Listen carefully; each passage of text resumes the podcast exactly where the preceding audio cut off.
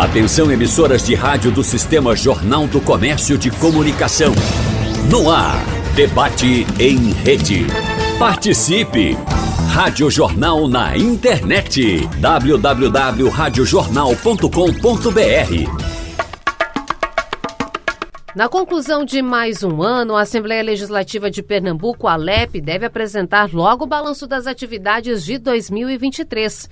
O calendário anual de trabalhos legislativos teve início em 8 de fevereiro e, desde então, foram realizadas diversas reuniões plenárias ordinárias e extraordinárias entre projetos de lei, indicações e requerimentos.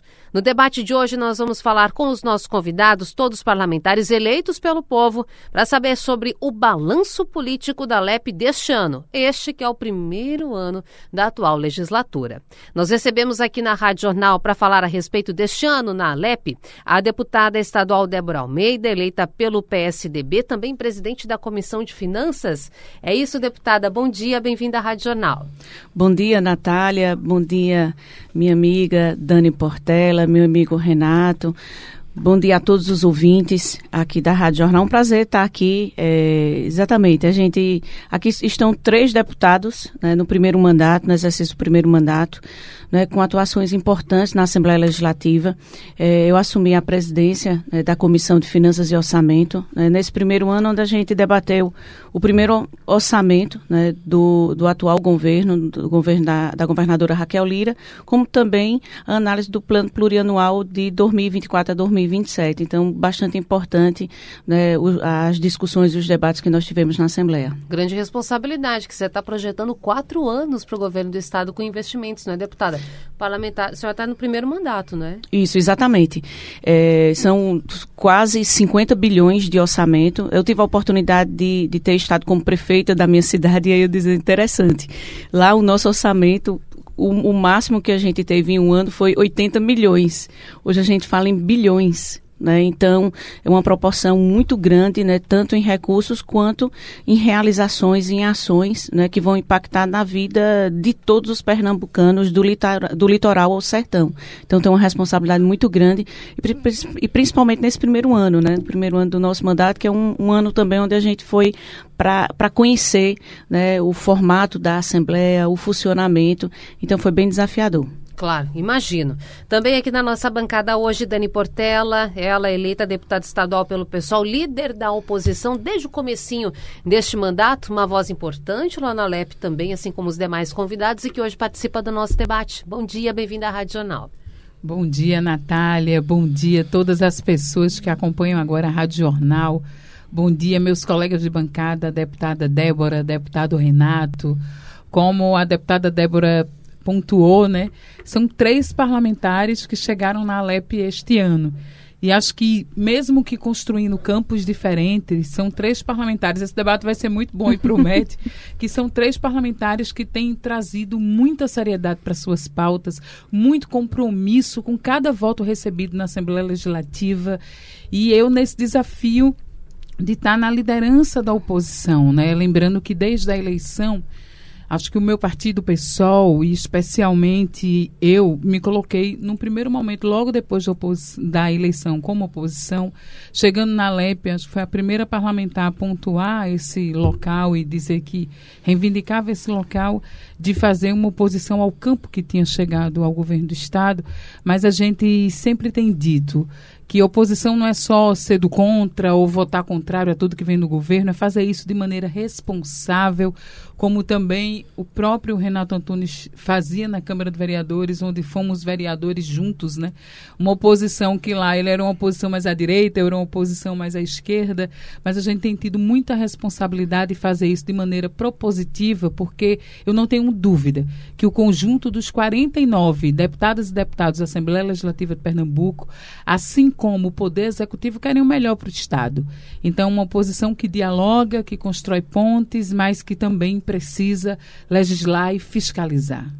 Importante. E fechando a nossa bancada, Renato Antunes, deputado, deputado estadual, perdão, pelo PL, ele que integra aquele chamado bloco independente, um bloco que, como já falávamos antes do debate começar, ele não é formalizado, mas ele existe. Na hora da votação, essa independência pode ser colocada à prova, não é? Bom dia, bem-vindo. Bom dia, Natália. Bom dia, Débora Almeida. Bom, Bom dia, dia, Dani Portela, a todos os ouvintes. Um prazer estar nessa roda de debate com duas deputadas, duas parlamentares mulheres que de fato têm elevado o nível da casa Joaquim Nabuco. E eu fico feliz de fazer parte desse debate. É nosso primeiro ano nessa legislatura, um ano de desafios, um ano de transição, depois de 16 anos de gestão de um partido, um ano bem desafiador. E eu fico feliz de compor o que o nosso regimento traz hoje como novidade. Existe a bancada de oposição e a bancada de governo para o ouvinte entender, são aqueles que estão dispostos né, a andar e ajudar o governo e aqueles que se opõem. E como o Dani falou, uma oposição feita de forma com responsabilidade e propositiva. E o que é a bancada independente? É uma bancada, eu posso dizer que ela é híbrida, ela se movimenta de maneira a, a enaltecer aquilo que é importante ideologicamente para o partido, ela ressalta o que é bom e, e busca oportunidades de melhoria. Então, o PL, no primeiro momento, tem esse compromisso independente, porque somos um partido hoje com cinco deputados Existe três deputados, vamos dizer assim, mais governistas, e eu me incluo nesse rol, porque acredito no governo Raquel Lira. Não apenas acredito, torço para que dê certo, a primeira mulher governadora de Pernambuco, e a gente espera que essa mudança de chave na gestão dê certo. Por isso me coloco como alguém que quer ajudar o governo. Mas naturalmente a gente respeita as decisões partidárias, por isso que o PL hoje se encontra nesse patamar de independência, onde nós estamos dispostos a ajudar, mas sem abrir mão da crítica e do não quando for necessário. Além do PL, esse bloco independente, tem quais outros partidos? Olha, se a gente for à luz do que estava previsto no início, embora que isso é muito volátil, Sim. mas a gente tinha o próprio União, que também estava nesse bloco independente, o Solidariedade, mas naturalmente eu acredito, Natália, que com o passar né, dos anos, a gente vai tender a, a, ter dois blocos apenas, né? O, a oposição e o governista. Agora, naturalmente, eu falo, eu sou do governo, mas vai ter pauta que me custa caro. E eu vou ter que votar contra, como votei esse ano. Então, essa, essa independência ela é prevista na nossa Constituição. Isso não implica dizer que eu sou da base do governo, que eu tenho que votar tudo que o governo pede. Eu tenho muita independência no meu mandato, com o meu eleitor, com a pauta que eu acredito, por isso que a gente tende a ajudar, mas quando necessário a gente ter altivez de dizer não e buscar o que é melhor, não para um governo A ou B, mas para Pernambuco. Eu falo, o governo passa, o Estado fica. Perfeito. Bom, eu quero já voltar aqui com Débora Almeida, ela que integra a base do governo, foi eleita pelo PSDB. A senhora deputada, claro, nós já falamos que para todos aqui foi uma novidade ingressar na LEP, não é mudança de rumo, a senhora já foi prefeita. Só que o PSDB, governo que elegeu Raquel Lira, chega lá na LEP com três parlamentares, elegeu três deputados, entre eles o prefeito Álvaro, o prefeito não, desculpe, o presidente da casa Álvaro Porto. Bom, tendo em vista que o governo Raquel Lira conseguiu avanços significativos na pauta de aprovação de projetos nesse ano de 2023, eu quero entender que estratégia foi essa, porque você começa com três parlamentares de um partido que não tem tradição no governo, primeira vez que o PSDB chegou ao governo estadual. O que, que, foi feito? Teve muito diálogo? O que, que vocês fizeram para conseguir tanto projeto aprovado? É, Natália, como, como o deputado Renato falou, como a deputada Dani Portela falou, foi bem interessante, assim, na Assembleia. É, hoje a gente tem uma Assembleia muito heterogênea. Né? São vários deputados, até porque como nós tivemos diversas candidaturas majoritárias, então nós tivemos vários, vários representantes de vários partidos e, e, assim, com representatividade importante ali dentro. Mas a gente teve muito debate, entendeu? Teve o debate, teve a discussão, né, tanto da oposição quanto da situação, mas no final a gente foi construindo consensos né, diante de vários é, projetos importantes, por exemplo, o que possibilitou que o governo do estado é, buscasse um empréstimo então, foi consensual. Então, várias pautas foram construídas exatamente nesse sentido. E aí você vê exatamente, partindo da casa, essa vontade, né? essa vontade e essa disposição em colaborar né? com, com o Estado, né? com com a prestação de serviços é, eficientes para a população, com essa mudança né, que é significativa, tanto inclusive de votos também. Né, Dani lidera o, o bloco da oposição, mas inclusive com votos do PSB, com votos da oposição, né, em pautas muito importantes. Nós tivemos o consensual, por exemplo, o orçamento agora que foi, foi construído consensual e tantos outros projetos né, que foram encaminhados para o governo. Agora mesmo a gente está com, com vários projetos que foram encaminhados e vem sendo votados, né, tanto na Comissão de Justiça como na Comissão de Finanças, Administração Pública, de forma unânime, entendeu? Depois que acontece, que acontece o debate, a contribuição de cada um dos deputados com a apresentação de emendas. Então, a gente vê uma disposição né, da Assembleia Legislativa de todos os deputados em poder contribuir com Pernambuco. Deputada Dani Portela, a gente pode afirmar, na sua opinião, que a Alep ainda vive uma lua de mel com o governo Raquel Lira. O que, que a senhora acha representando a oposição na casa?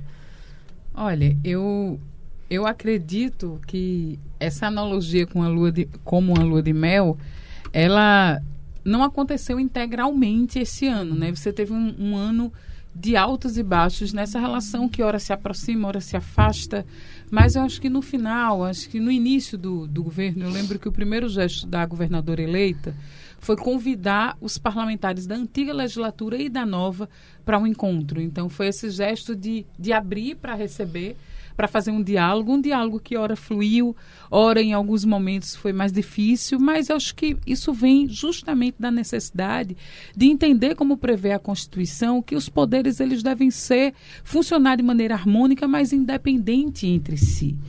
Então, sempre que se acreditou que em algum momento essa independência poderia estar sendo de alguma maneira ameaçada, uma tentativa do executivo interferir no legislativo, houveram algumas reações, mas acredito que a tendência é que isso se dirima e que os poderes eles sigam funcionando como eles devem ser, como são previstos, e acho que a atuação é, tem sido muito respeitada, o fortalecimento da autonomia da Casa Legislativa o conjunto dos parlamentares na propositura de emendas. E quando eu digo uma emenda, não é modificar uma lei que vem do executivo, é tentar melhor, melhorar e fazer com que uma lei que seja de iniciativa da governadora do estado, ela possa ser aprimorada, melhorada pelos deputados e deputadas. É fazer com que uma lei que é de nossa iniciativa do Poder Legislativo, ela seja assim sancionada pela governadora do estado.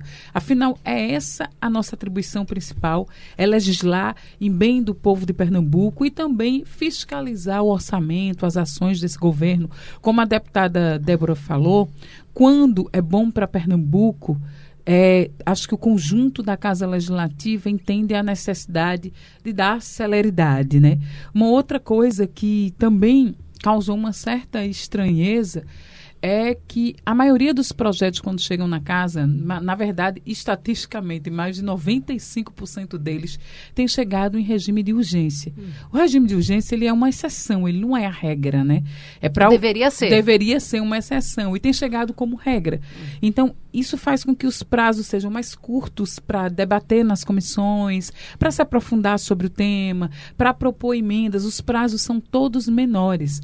Então, em alguns momentos, alguns entraves poderiam ser dirimidos se a tramitação fosse como prevê o regimento, como prevê a legislação e a, a exceção não se torna regra. Mas então é um apelo que a gente faz claro. para que o ano que vem a gente tenha esse tempo maior e necessário que só chegue em regime de urgência o que realmente tiver prazo, for urgente e precise ser votado o quanto antes. Mas desculpe lhe interromper, mas na avaliação da senhora, é uma estratégia do governo para conseguir uma aprovação mais rápida do projeto ou esse tempo de maturação está errado lá do Palácio. Errado no sentido de foi feito às pressas para conseguir aprovação. Como é que se avalia, a senhora avalia essa tramitação em regime de urgência que, segundo a sua fala, se tornou um pouco habitual?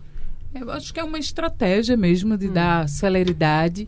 Acho que isso dificulta um pouco o trabalho da Casa Legislativa, então há uma cobrança de celeridade para que esses projetos andem. Alguns precisam, eu digo, não, o regime de urgência ele é previsto justamente para garantir a urgência em alguns, mas não em todos. Então, numericamente, isso tem acontecido com uma frequência muito grande. Isso não prejudica totalmente, mas dificulta. Porque diminuir os prazos não deixa de ser feito nenhum parecer. Os pareceres são dados, o projeto é avaliado pelas comissões num tempo mais curto, até para a gente poder fazer o nosso papel como legislador. A gente vem do parlamento, que é de falar, é falar com a população, com os nossos eleitores, ouvir mais setores da sociedade que possam ter interferência ou interesse direto com aquele projeto, dialogar de fato, para que essa lei lá na frente seja uma lei que represente o conjunto dos anseios de Pernambuco. Então, isso é um apelo para que realmente esses projetos, é, que a exceção ela não vire regra, porque infelizmente isso tem acontecido e muitos prazos têm sido atropelados. Uma outra coisa que eu também acho que é uma estratégia é juntar em um único projeto de lei vários projetos de lei. Então a gente chegou a receber mais de 30 modificações de leis em um projeto só. Então, isso é, pode ser mais uma estratégia de governo para acelerar, para condensar, mas que também dificulta um pouco a, o nosso trabalho, a nossa avaliação, que não tem sido negligenciada de nenhuma forma, mas é uma estratégia que vai deixando, às vezes, essas relações hora mais tensas, hora não. Então acho que a gente tem um compromisso de, de distensionar, de fazer com que os poderes eles funcionem realmente de maneira harmônica, independente de você ser um parlamentar da base, da oposição ou da bancada independente. Claro. Deputado Renato Antunes, eu já quero entrar agora no assunto relação legislativo-executivo. Por fim, a gente está falando disso desde o começo da nossa conversa. No entanto, nós, enquanto sociedade, acompanhamos nos últimos dias esse processo de votação do orçamento para o próximo ano. E alguns desgastes, se eu posso assim utilizar essa palavra, a gente vai entrar daqui a pouco com a representante do governo também nessa pauta. Mas eu queria a avaliação do senhor a respeito deste assunto. O que, que o senhor avaliou naquele momento sobre o orçamento, aquele recurso que precisava ser explicado ou colocado dentro do orçamento? Como foi o seu voto e por quê? Olha, é importante destacar que nós estamos aqui com a presidente da Comissão de Finanças. Ela vai ter toda a autoridade para explicar o que aconteceu, embora eu possa passar minha visão. Mas antes de adentrar nessa matéria, que também tem a ver com essa matéria, falar um pouquinho do sentimento da casa hoje, é, é previsto na nossa Constituição, a gente fala que os poderes têm que ser harmônicos e independentes. Eu brincava que quando eu estava vereador no Recife, junto com o Dani Portela, nós tínhamos uma casa que não tinha independência, ela era dependente sim do Executivo, mas tinha harmonia. E eu brinco que hoje na LEP a gente alcançou essa independência, o que é muito importante para o parlamento, independência com responsabilidade. Mas a harmonia passou longe, essa é a verdade. A gente está construindo essa relação harmônica. Que isso tem que haver também com o momento que a gente está vivendo, Dani. A gente precisa entender que a política ela se constrói, ela não é algo que define um mais um é dois, não é uma ciência exata, perfeita. Então a gente está numa transição também de cultura, de mentalidade, da forma como se faz política. A gente passou 16 anos sendo governado por uma gestão que parece que todo mundo esqueceu que foi Paulo Câmara, essa é a verdade. Todo mundo fala hoje, Raquel, talento, tá, tá difícil, não tá dialogando, mas 16 anos a Alep foi tratorada, a palavra é essa. A, a Alep, ela não existia, praticamente era um puxado né, do executivo. E hoje a Alep tem essa altivez. E tanto o governo como a oposição e a bancada independente ressalta isso. Existe uma independência, existe né, a altivez e o protagonismo do deputado. O deputado passou agora a ser número, não. É, ele é protagonista. Ele governa ao lado de, não abaixo do executivo. Então é uma relação que eu acho que é saudável. Agora, a harmonia a gente vai construindo, né, Débora? Né, Dani? A gente senta junto, a gente conversa junto, entregando o resultado para Pernambuco. Falar um pouquinho do orçamento, Só voltar na questão da harmonia, deputado. Essa harmonia é entre colegas, com o governo? O que, que precisa ser construído para a gente entender melhor? Olha, a, a, relação com o executivo, ela de fato, ela, ela, a gente não pode ser hipócrita, gente. Vamos lá falar a verdade, porque o nosso ouvinte está entendendo o que a gente fala e quem gosta de política, existe uma relação tensa, sim, entre os poderes. Mas não é aquela tensão é, querendo espaço por espaço. Existe uma necessidade da LEP de se autoafirmar e Álvaro Porto tem feito isso, da maneira dele, certo ou errada, mas hoje a gente pode dizer que a gente tem uma casa altiva que está disposta a governar Pernambuco junto da do executivo. O que a gente não pode ter é um parlamento submisso, um parlamento subserviente, como a gente vê em algumas cidades vizinhas, inclusive aqui na nossa capital, infelizmente. A nossa Câmara Municipal, ela tem quase que essa relação de subserviência em alguns momentos. Dani falou sobre a questão de projetos que são destacados de, em regime de urgência. A regra de João Campos, João Campos no Recife sempre foi mandar projeto de urgência. A regra de Geraldo Júlio, quando prefeito do Recife, era uma prática do PSB. Paulo Câmara não dialogava com a LEP, ele simplesmente mandava. Se a gente pegar histórico aqui, Dani, dos projetos do, da legislatura passada, eu posso te afirmar com a maior clareza que mais de 90% tramitaram em regime de urgência. Tudo bem, mudou o governo, e eu concordo com o Dani. Dani agora é dessa legislatura, mas a gente precisa fazer um reflexo do que foi o passado, e agora nós estamos numa transição. Então, essa legislatura também a gente está procurando impor o nosso ritmo de trabalho. Então, a harmonia é algo que a gente precisa construir, Natália. Mas a independência é importante porque a gente tem hoje um parlamento que ele é altivo, que ele é independente, que ele faz jus àquilo que ele é. São 49 deputados que é pago, existe um orçamento que é robusto e a gente precisa entregar. São 1.500 projetos aprovados. Aí você falou agora que dentro da Lua, do orçamento. Gente, é 50 bilhões, Débora. É muito dinheiro. É o destino de Pernambuco para, os próximos, para o próximo ano. E aí o que houve agora aí foi esse, esse, esse, esse ruído de que foi orçamento a mais ou a menos. O que se viu são bases de cálculo. Eu falo isso com propriedade porque é minha área de formação. Né? O que a parte da oposição instigou que havia aí uma supressão de um bi ou um pouco mais foi em cima de uma estimativa do governo federal.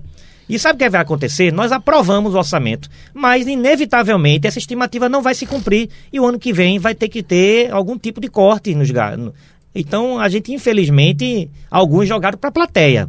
O que eu entendi ali é que esse orçamento de fato não existia. A gente teria que ter um orçamento. Existe um princípio né, no direito e quem faz contabilidade pública, que é o princípio da prudência. Eu não posso estimar a mais. É melhor estimar menos e eu ter um superávit do que eu estimar muito e depois eu ter que ter supressão de crédito. É o que infelizmente vai acontecer. Mas Débora pode me explicar aí com mais detalhes, porque ela viveu isso na prática. E eu queria parabenizar, Débora, o seu trabalho. Muito assertiva, afirmativa e de fato mostra que você tem competência para gerir aquela comissão tão importante importante da casa.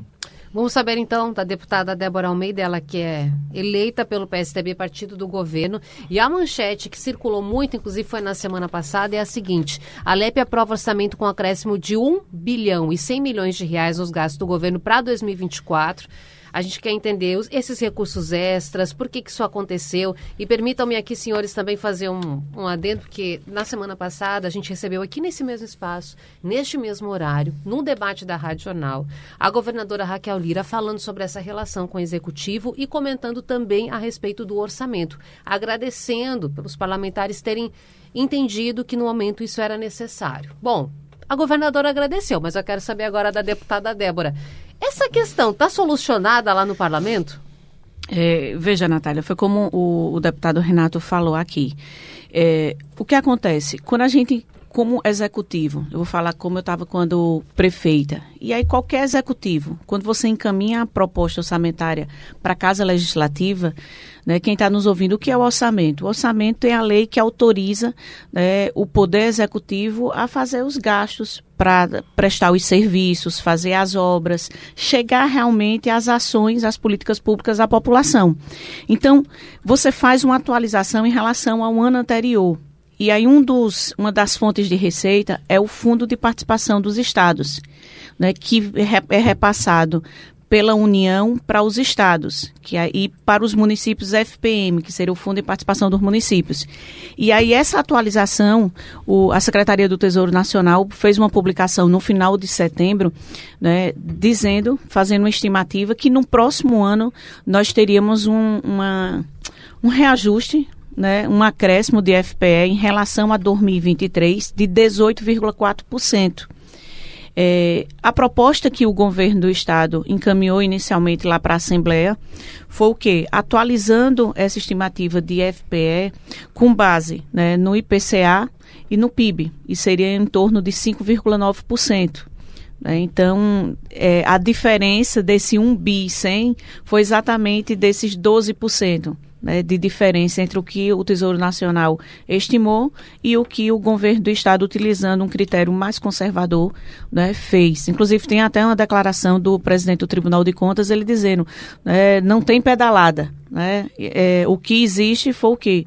Foi a adoção de, uma, de, uma, de um critério mais conservador, que normalmente é isso que acontece né, em todos os executivos. Até porque a gente não sabe né, se vai realmente crescer 18,4%. E foi uma estimativa que o Tesouro Nacional apresentou é, bem assim, bem otimista, né? E a gente espera, né, sinceramente, que a economia do nosso país realmente cresça tudo isso. E aí as pessoas estão dizendo, mas esse FPE vem de onde? Né? Vem do quê? Do que a União, do que o governo federal arrecada de imposto de renda e de IPI. Ou seja, então a gente tem que ter uma economia bem pujante, né, com, uma, com um desenvolvimento bem otimista no próximo ano para isso se realizar. E aí foi acrescido um BI 100 né, e feito uma redistribuição para áreas muito importantes, segurança, saúde, educação, é, a ressocialização também. E aí né? Se Deus quiser, a gente está torcendo para que esse contingenciamento, como o Renato falou, que existe essa previsão é, na lei de responsabilidade fiscal, ele não precisa acontecer e realmente a gente possa ter a execução desse orçamento de quase 50 bi. Débora, se tu só me permite uma claro, Natália. Claro. É, Débora foi muito assertiva em falar. Assertiva não, ela foi delicada, como toda mulher é. Falar que foi o governo federal foi otimista. Não, o governo federal não foi otimista. Para mim, ele, ele, ele maquiou dados. Ele quer gerar uma falsa ilusão de crescimento extraordinário do Brasil. E não vai ter esse crescimento 18,4 que a deputada falou e que o STN realmente falou que vai ter. Infelizmente, não, estão maquiando números. Inclusive o governo federal que já anunciou que não respeita teto de gasto, que não respeita orçamento. Então, como é que Pernambuco vai se basear de um otimismo, não, de uma falsa ilusão do governo federal? Então, no meu ponto de vista, a governadora Raquel Lira, com a sua equipe, ela foi assertiva. Porque ela, ela, ela, ela prezou pelo princípio né, de, de, você ser conservador no sentido, olha, o que é que eu vou arrecadar, o que é que eu, de fato eu vou entregar, para não ocorrer o que vai acontecer. Pode aí gravar essa, essa entrevista hoje. Vai ter contingenciamento no orçamento, porque a gente inflacionou, a gente, a gente inchou, né, inflou essa bolha. E não tem, não é, é, dinheiro não, não, não dá em árvore, não nasce em terra. Você tem que ter de algum lugar. Então não vai se arrecadar isso e o Brasil não vai crescer nessa proporção. Infelizmente o que a gente está vendo é uma maquiagem do governo federal que isso vai rebater nos estados da federação, que é muito ruim quando o governo federal não, não respeita sequer o teto de gasto. Isso é ruim para a economia de uma forma geral. Deputada Dani Portela. É, enfim, acho que se a gente for voltar para discutir o teto de gastos, né, a gente tem que entender que limita gastos em áreas que são fundamentais e importantes, como saúde e educação. Acho que muito o que está acontecendo hoje, uma crise, inclusive com os municípios no estado de Pernambuco, é, muita necessidade de rever o próprio pacto federativo, de como foi pensado essa, essa repartição do orçamento. Então, acho que hoje quem tem sofrido mais são os municípios. Então, o que é repassado para o Estado, o que é repassado para o município. E a necessidade de revisitar isso, porque tem muitos municípios que não estão tendo condições justamente de sobrevivência, de pagar sua folha, de é, investir no seu funcionalismo público, de fazer concursos, que é o que prevê uma boa administração pública. Né? O deputado Renato ele trouxe muito essa questão dos 16 anos do PSB, né? E acho que esse retrovisor, esse primeiro ano do governo Raquel Lira, ele é marcado por esse olhar para trás. Muito apontado à herança dos 16 anos, lembrando que, diferente do deputado Renato, a governadora dos 16 esteve 10 lá. Então, a maior parte desses 16 anos fez parte do governo, tendo pai, tendo sido vice-governador, tendo inclusive assumido secretaria deste governo, e uma ruptura que não é tão distante assim mas também apontando o orçamento que foi deixado pelo PSB. A gente escutou muito. O Estado pegou quebrado. Mas eu lembro que em meados de abril e maio deste ano, nós, deputados e deputadas, aprovamos um, um crédito suplementar de 5,7 bilhões para a governadora. Isso significa que é um remanejamento do orçamento deixado pelo governador anterior. É quase 10% do orçamento autorizado para que ela pudesse eventualmente corrigir o que não foi feito e dar a destinação. Além desses 5,7 bilhões, também aprovamos um empréstimo de 3,4 bilhões de crédito novo. E aí, quando no final desse ano se apresenta, ah, o governo Raquel Lira deixou de gastar, ou economizou, ou contingenciou, na verdade, para mim, houve falta de execução. E muitas vezes também por falta de capacidade de gestão. Por que eu falo isso? Porque acho que o primeiro, o segundo grande ato da governadora foi justamente aquele exoneraço, né? Que, claro, é discricionário, é uma governadora, cargo em comissão é de confiança, o próprio nome já diz. Ela claro. pode trocar todo mundo. Quando mas quiser. Não, quando quiser, a hora que quiser, mas no, no tempo primeiro quiser. ato de governo. E não todo mundo de uma vez claro. só. Então, até a gestão sentiu muito isso seis meses depois, várias secretarias ainda com cargos importantes vagos, pessoas que fazem execução desse orçamento. Por exemplo, eu venho de uma área, né, eu sou professora, então a educação é uma área-chave para mim e sou militante do movimento negro e do movimento feminista. A Secretaria da Mulher, ela executou apenas um terço do orçamento previsto. Você tem hoje, com o aumento do índice de violência doméstica contra as mulheres, tínhamos quatro casas-abrigos e hoje só três em funcionamento.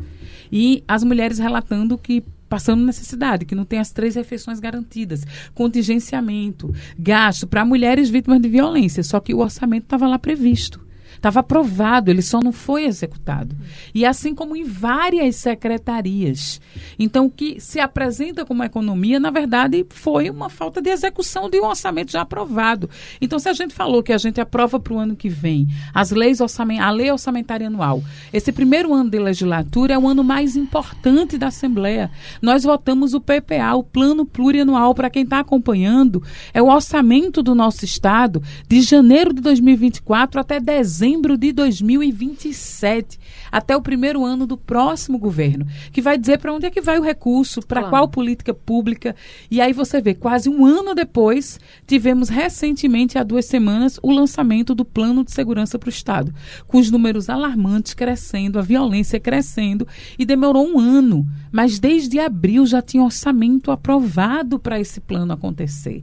Então a gente tem, espera realmente que esse orçamento que a gente está debatendo, a lei orçamentária do ano que vem, ele seja de fato executado com gestão e muita responsabilidade. Se o ano está terminando, a gente quer saber como foi 2023 lá na LEP, Assembleia Legislativa de Pernambuco. E que prazer nesta manhã em receber os deputados Débora Almeida, Dani Portela e também Renato Antunes, para que a gente possa, na representação, na figura desses três parlamentares, realizar esse balanço de 2023 e projetar 2024. E aí, quando eu falo 2024, senhores e senhoras, eu estou falando de um ano eleitoral.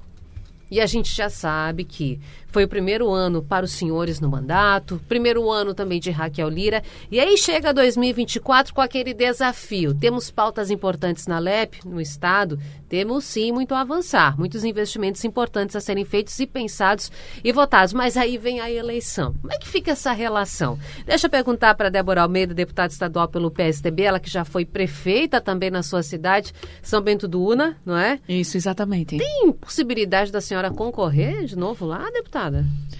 É, não, Natália. É, eu, eu, já cumpri minha missão né, como prefeita e é uma das missões, assim, de muito aprendizado. Né? Então, eu passei oito anos, foram dois mandatos.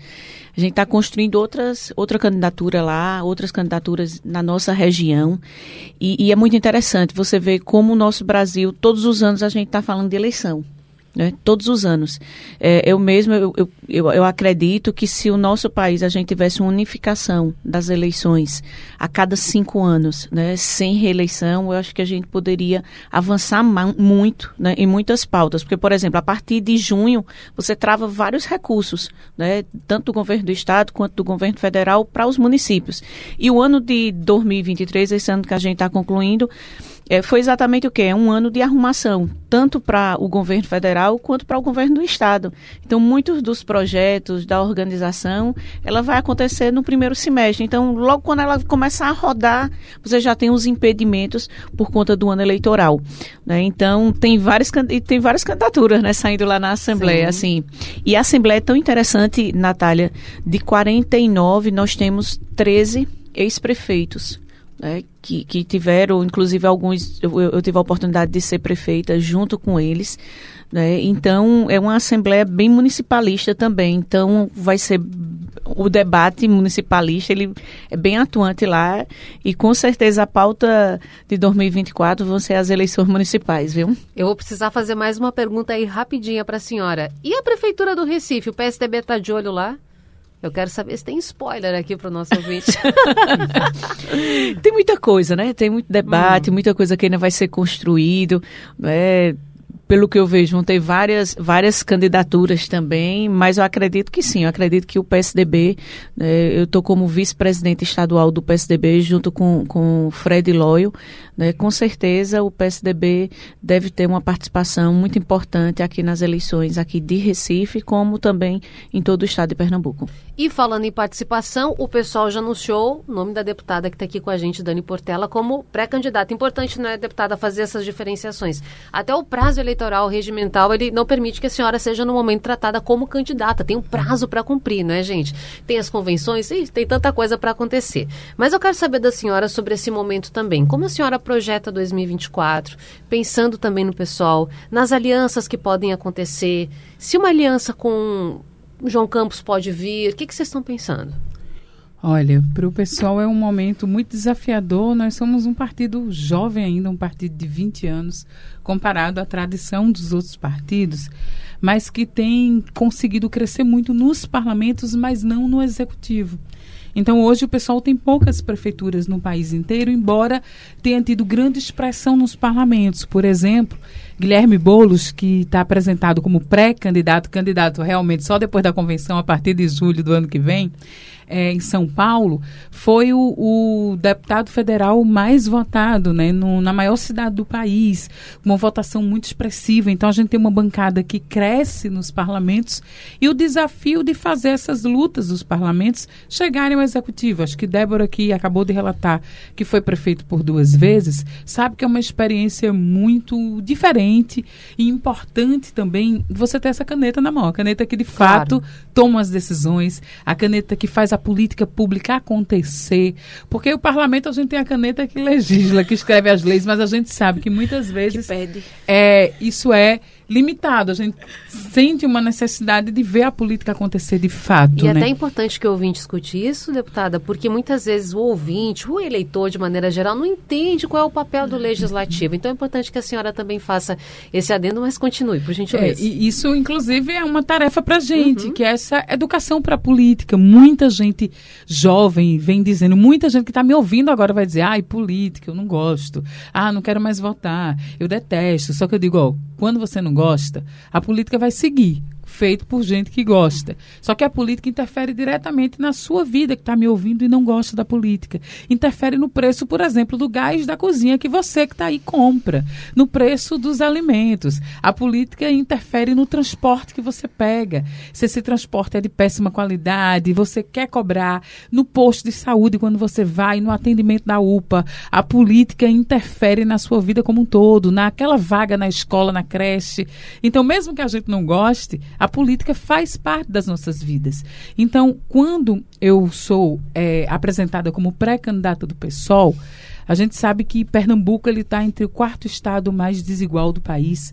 Recife também é uma capital muito desigual e nós somos um partido que justamente enfrenta essas desigualdades, entendendo que elas são de classe social, de gênero e também de raça. A gente tem que olhar para as periferias das grandes cidades, quando muitas vezes o Estado, né, o que a gente chama de Estado, não chega com políticas públicas aí para você que está me ouvindo, com saúde de qualidade, uma boa educação, moradia, esporte, cultura, lazer. Mas o Estado, às vezes, ele se faz presente de uma outra forma. Então, como fazer a gente enfrentar essas desigualdades. A, a minha candidatura ela vem num, num, campo de ser uma candidatura que se localiza à esquerda, inclusive à esquerda do próprio PSB. Então acho que é onde o pessoal sempre se localizou. E uma candidatura que precisa entender que 2024 eu acredito que não será uma eleição tão polarizada como a polarização que nós vivemos nos últimos anos, né?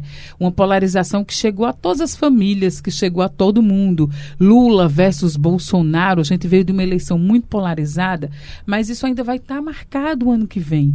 Então essa disputa entre claro. a direita e a extrema direita, a esquerda, ela ainda está posta na sociedade e ela vai ser sentida principalmente nos municípios. Então você vê o próprio é, partido do deputado que está aqui comigo, do deputado Renato, apesar de ser uma figura de uma direita que eu chamo de mais clássica, mas tem dentro do PL o próprio partido do presidente Sim. uma candidatura que foi uma pré-candidatura que foi ministro do governo Bolsonaro, um dos piores governos da história recente do país. Foram quatro anos de desmonte. A gente teve um antipresidente. Então você bota no Ministério da Mulher alguém contrário à pauta das mulheres, que desmonta o Ministério da Mulher. Você bota alguém no meio ambiente que é a favor do desmatamento, de grilagem, de entrega de terras indígenas. Você bota no Ministério da Saúde alguém contrário à vacina, gente. Eu sou de uma época, ó, gente, eu tenho 48 anos, estou gestante, sou de uma época que a gente era vacinado na escola sem autorização dos pais. Então a gente, o, o, o Brasil regrediu. Nós éramos exemplo para o mundo em campanhas de vacinação em massa. Então a gente está num outro momento, um momento que a democracia ela foi fortalecida, que o governo Lula, ele está sim fazendo uma excelente gestão e acho que naquela posse o governo Lula, quando ele sobe aquela rampa com aquela representação toda, ele aponta para um futuro, o futuro que é possível. Então a nossa candidatura, ela é base desse governo, ela é base do governo Lula, disputa no campo da esquerda, mas uma esquerda que também dialoga com as pautas mais emergentes da nossa cidade para enfrentar as desigualdades que são muito latentes. E claro, né, enfrentar essa direita mais extremada, mais bolsonarista, que deixou uma dívida que o Brasil vai levar por séculos. E o PL vem com Gilson Machado, deputado Renato Antunes? Olha, o PL vem unido, é o que a gente falava desde quando começou o ano. Nós tínhamos vários nomes, hum. mas mais importante do que nome é projeto para o Recife. Mas eu tenho que discordar da, da colega Dani Portela, que a gente fala que a gente é arenga que só, né? Mas aquela arenga boa, para que, que é o ouvinte escute, né? A gente se respeita muito, a gente pensa muito diferente dentro do campo ideológico. A gente tem que ter essa pluralidade até mesmo no parlamento. Mas quando ela fala de um governo que desmontou o Brasil, foi o governo que atravessou a pandemia, Dani Portela. Foi o governo que deu condições, inclusive, para que o Brasil pudesse crescer economicamente, dando condições para que as empresas produzam, tenham riqueza e distribuam através de emprego e renda. E não fica aí a população brasileira à mercê, infelizmente, né, de esmola que o governo dá porque as políticas de transferência de renda não deveriam ser permanentes, deveriam ser transitórias. Mas o governo da esquerda que a senhora defende, infelizmente, é a política que dá com a mão e tira com duas. E isso o governo Bolsonaro não fez. A senhora falou de desmatamento. A culpa agora, porque a Amazônia está queimando, é do El Ninho. Na época, no ano, na legislatura passada, no governo anterior, é porque o Bolsonaro estava queimando a Amazônia. Mas vamos voltar para Recife.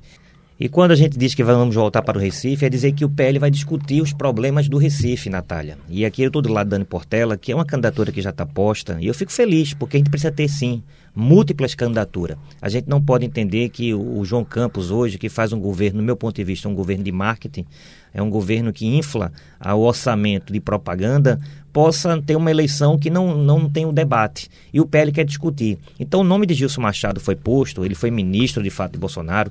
Para quem conhece, eu também coloquei meu nome à disposição. Ah, Renato, você foi preterido? Não. Eu falava, nós temos projeto para o Recife. E eu, eu concordo com o Dani que essa não é uma eleição para a gente discutir Lula-Bolsonaro. A gente tem que discutir problema de Recife, problema de moradia. São 50 mil recifenses que não têm onde morar. É o pior trânsito do, do, do Brasil. São escolas que não têm condições de ser escolas, são mais de 400 equipamentos públicos, que se fala da universalização do ensino, que a esquerda né, sempre professou e achou que isso era interessante, mas o que é que fizeram? Alugavam puxadinhos e botavam a criança dentro. E o que a gente vê hoje em Recife são crianças estudando em condições que não são dignas. E isso precisa ser discutido. Então, se a gente vai discutir Recife, vamos discutir o problema e apontar a solução para o futuro. E isso o PL vai fazer, quer seja com o Renato, mas agora bateu o martelo, é Gilson Machado, e o PL vai estar junto nesse debate. Vamos com construir um projeto que possa dar dignidade ao povo do Recife e que pernambucano, o, aquele que mora na capital, tenha orgulho de dizer que mora na capital do Nordeste, porque até então é muita propaganda e pouca efetividade no governo que a gente está vendo aí bom receber parlamentares para que a gente possa saber o que está sendo feito em Pernambuco e quais são os objetivos e as pautas para 2024. E é por isso, senhores, que eu já volto nesse nosso bloco de despedida, querendo saber, se pudéssemos resumir em poucas palavras, na opinião de cada um de vocês, qual será o principal desafio da Alep para 2024, começando por Débora Almeida, deputada estadual pelo PSTB, agradecendo também a sua participação e vinda até a Rádio Jornal. Volte sempre.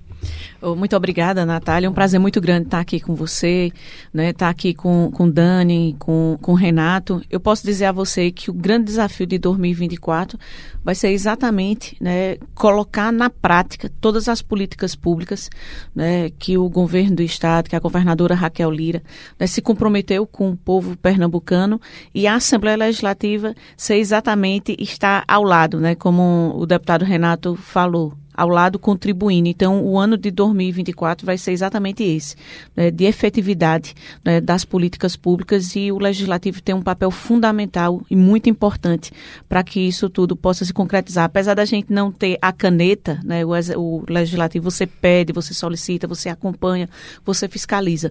Então, o poder legislativo vai ter esse papel fundamental em 2024. Deputada Dani Portela, do PSOL, quero saber da senhora e agradecendo também a participação aqui na Rádio Jornal do nosso debate. Na sua opinião, qual o principal desafio da LEP para 2024? Olha, o nosso desafio enquanto Assembleia Legislativa é, ampliar as pontes que nós temos com o povo de Pernambuco. Acho que isso tem sido uma coisa muito fundamental a gente trazer, abrir as portas da Assembleia. Eu vivi uma experiência bem interessante que eu presido uma das comissões, que é a Comissão de Direitos Humanos e Cidadania, mas a gente esquece que ela é de participação popular. E nós assumimos o desafio de rodar o Estado de Pernambuco ouvindo propostas para o plano plurianual, para as peças orçamentárias. E eu fiquei muito feliz com a qualidade dos debates que foram feitos nos municípios, de como a gente tem do litoral ao sertão do nosso estado, gente muito boa, qualificada e sabe o que quer, conhece a sua região, sabe o que precisa. E acho que a LEP ela precisa fazer justamente essa ponte entre a população e o poder executivo, trazer essas propostas. Eu vou estar num ano de pré-campanha e vou estar no ano gestando, né? Eu vou ser mãe agora em janeiro, então vai ser uma campanha com um bebê no colo. E aí eu descubro agora, grávida, no final da gestação, que, pasmem, mulheres parlamentares e do executivo não têm previsão de licença maternidade. Então, qualquer funcionária da Casa Legislativa, seja ela efetiva ou seja ela comissionada, ela vai gozar da licença maternidade, que é uma coisa que a gente já estava previsto em lei, desde a consolidação das leis do trabalho. Então, quando eu descubro agora que deputada, prefeita não tem direito à licença maternidade. Isso é um não lugar. Então a gente precisa não. trazer esse debate para a gente. É pensar que esse lugar não foi pensado para ser ocupado por mulheres. Então, e, e, veja, isso não pode ser visto como um detalhe somente, né? Isso é uma coisa importante. Acho que a gente precisa também abrir o diálogo com as categorias de servidores do Estado. Esse diálogo esse ano ficou um pouco travado com a governadora. Eu sempre me apresento, eu sou professora, estou deputada. No dia que eu não for deputada, é para a sala de aula que eu volto. E aí a minha categoria sofreu muito com a ausência de diálogo esse ano. A gente está chegando em dezembro. E todo em janeiro é previsto um reajuste para a categoria de todos os profissionais da educação, previsto em lei federal, na Lei Nacional do Piso. A gente terminou o ano sem que dois terços da maior categoria de servidores do Estado tivesse um real de reajuste. Então, você que está me ouvindo, uma professora ou um professor que entrou agora, ele recebe o mesmo salário de quem está há 19 anos. Isso não pode ser justo, isso é um desestímulo para a carreira. Uma carreira que a gente precisa estar tá em formação continuada, constante, aperfeiçoando e que lida com o futuro. O que é a sala de aula? É o futuro de todas as profissões, é o futuro de Pernambuco, das cidades do Recife, do país. Então a gente faz esse apelo mesmo para que a Assembleia Legislativa ela fortaleça esse diálogo que ficou um pouco truncado com várias categorias, professores, servidores da saúde, servidores servidores da segurança pública. Por exemplo, hoje a educação no nosso estado, dados da própria Secretaria da Educação, funcionam com mais de 18 mil contratos temporários. E você tem um concurso que foi feito com 7 mil pessoas aguardando para serem chamadas com vagas que existem. Então, se a gente quer apontar para um futuro melhor, a gente precisa investir em áreas básicas como segurança, saúde e educação. E a Assembleia pode muito colaborar, legislando, fiscalizando, mas também sobretudo dialogando e fortalecendo a voz de inúmeras categorias que têm tentado realmente a sua valorização no nosso Estado. Então, que seja um ano de muita construção coletiva e de muito diálogo, é o que eu desejo para a nossa Casa Legislativa para o próximo ano. Muito obrigada, deputada. Deputado Renato Antunes, do PL. E o senhor? O senhor, qual o principal desafio da LEP em 2024? E muito obrigada por vir aqui ao nosso debate. Obrigado, Natália. Obrigado, Dani, Débora, por mais debates assim propositivos, porque quem ganha é Pernambuco. Nós, na minha visão, nós temos duas grandes, dois grandes desafios. Primeiro, conciliar essa pauta eleitoral. Concordo com Débora. O Brasil pé, para de dois em dois anos para discutir eleição. Não que a eleição seja ruim, a eleição é importante o povo tem que participar mesmo. Mas é difícil porque aquilo que é prioritário termina sendo ficando em segundo plano. Mas eu acho que o grande desafio hoje da Casa Legislativa, esse, esse foi um ano de transição, de mudança, e eu acredito no governo Raquel Lira, é um governo que de fato vai dar certo, porque essa mudança a gente já está vendo na prática, só na educação, Dani, são 5,5 bilhão, bilhões sendo né, destacado. A gente tem uma caravana chamada Por Mais Educação que anda às escolas e tem muita coisa boa que já está acontecendo e muita coisa boa que ainda vai acontecer. Mas o nosso principal objetivo, na minha visão, que a gente legislou esse ano, é o ano que vem fiscalizar. 50 bilhões no orçamento que a gente está destinando tem que chegar e tem que virar política pública. Tem que melhorar a estrada, tem que melhorar a saúde. Quando fala melhorar a saúde, não é fazer hospital como o PSB fazia, hospital em todo lugar. É melhorar o que já existe, como está sendo feito na restauração hoje. A governadora está enfrentando o problema. É tratar o servidor público, Daniel, eu concordo contigo, como ele deve ser tratado. Eu também sou servidor de carreira. Não se faz serviço público sem dar dignidade ao servidor público. Sobretudo em três áreas que são muito sensíveis: saúde, educação e segurança. Então, essa de fato é uma pauta que é comum e que vai, a gente vai ter um, um parlamento altivo que vai cobrar, que vai cobrar o fim das faixas salariais, que vai cobrar de fato o reajuste que os professores precisam e dar dignidade para aqueles que fazem também a saúde. E esse talvez seja o nosso grande desafio. Fazer esses 50 bilhões aprovado, esse dinheiro virar política pública, que o orçamento seja empregado na ponta da linha. E quem acompanha o trabalho de Renato Antunes, eu, a gente foi vereador, Dani, junto lá no Recife, a gente sabe, uma vez o orçado, uma vez o orçamento disposto, nosso grande desafio agora é fazer com que o executivo cumpra. E aí talvez está o melhor papel do legislativo, a fiscalização dos gastos públicos. Obrigado, Natália, que Deus nos abençoe e abençoe Pernambuco. A gente agradece. Um ótimo ano novo para vocês todos, para as deputadas, para o deputado, para todos os parlamentares. Um ótimo Natal também. E eu quero lembrar todos os nossos ouvintes que esse debate fica salvo lá no site da Rádio Jornal, na aba de podcast. Você pode ouvir quantas vezes quiser e quando quiser. E claro, na madrugada tem reprise. Até amanhã. Sugestão ou comentário sobre o programa que você acaba de ouvir, envie para o nosso WhatsApp 99147 8520.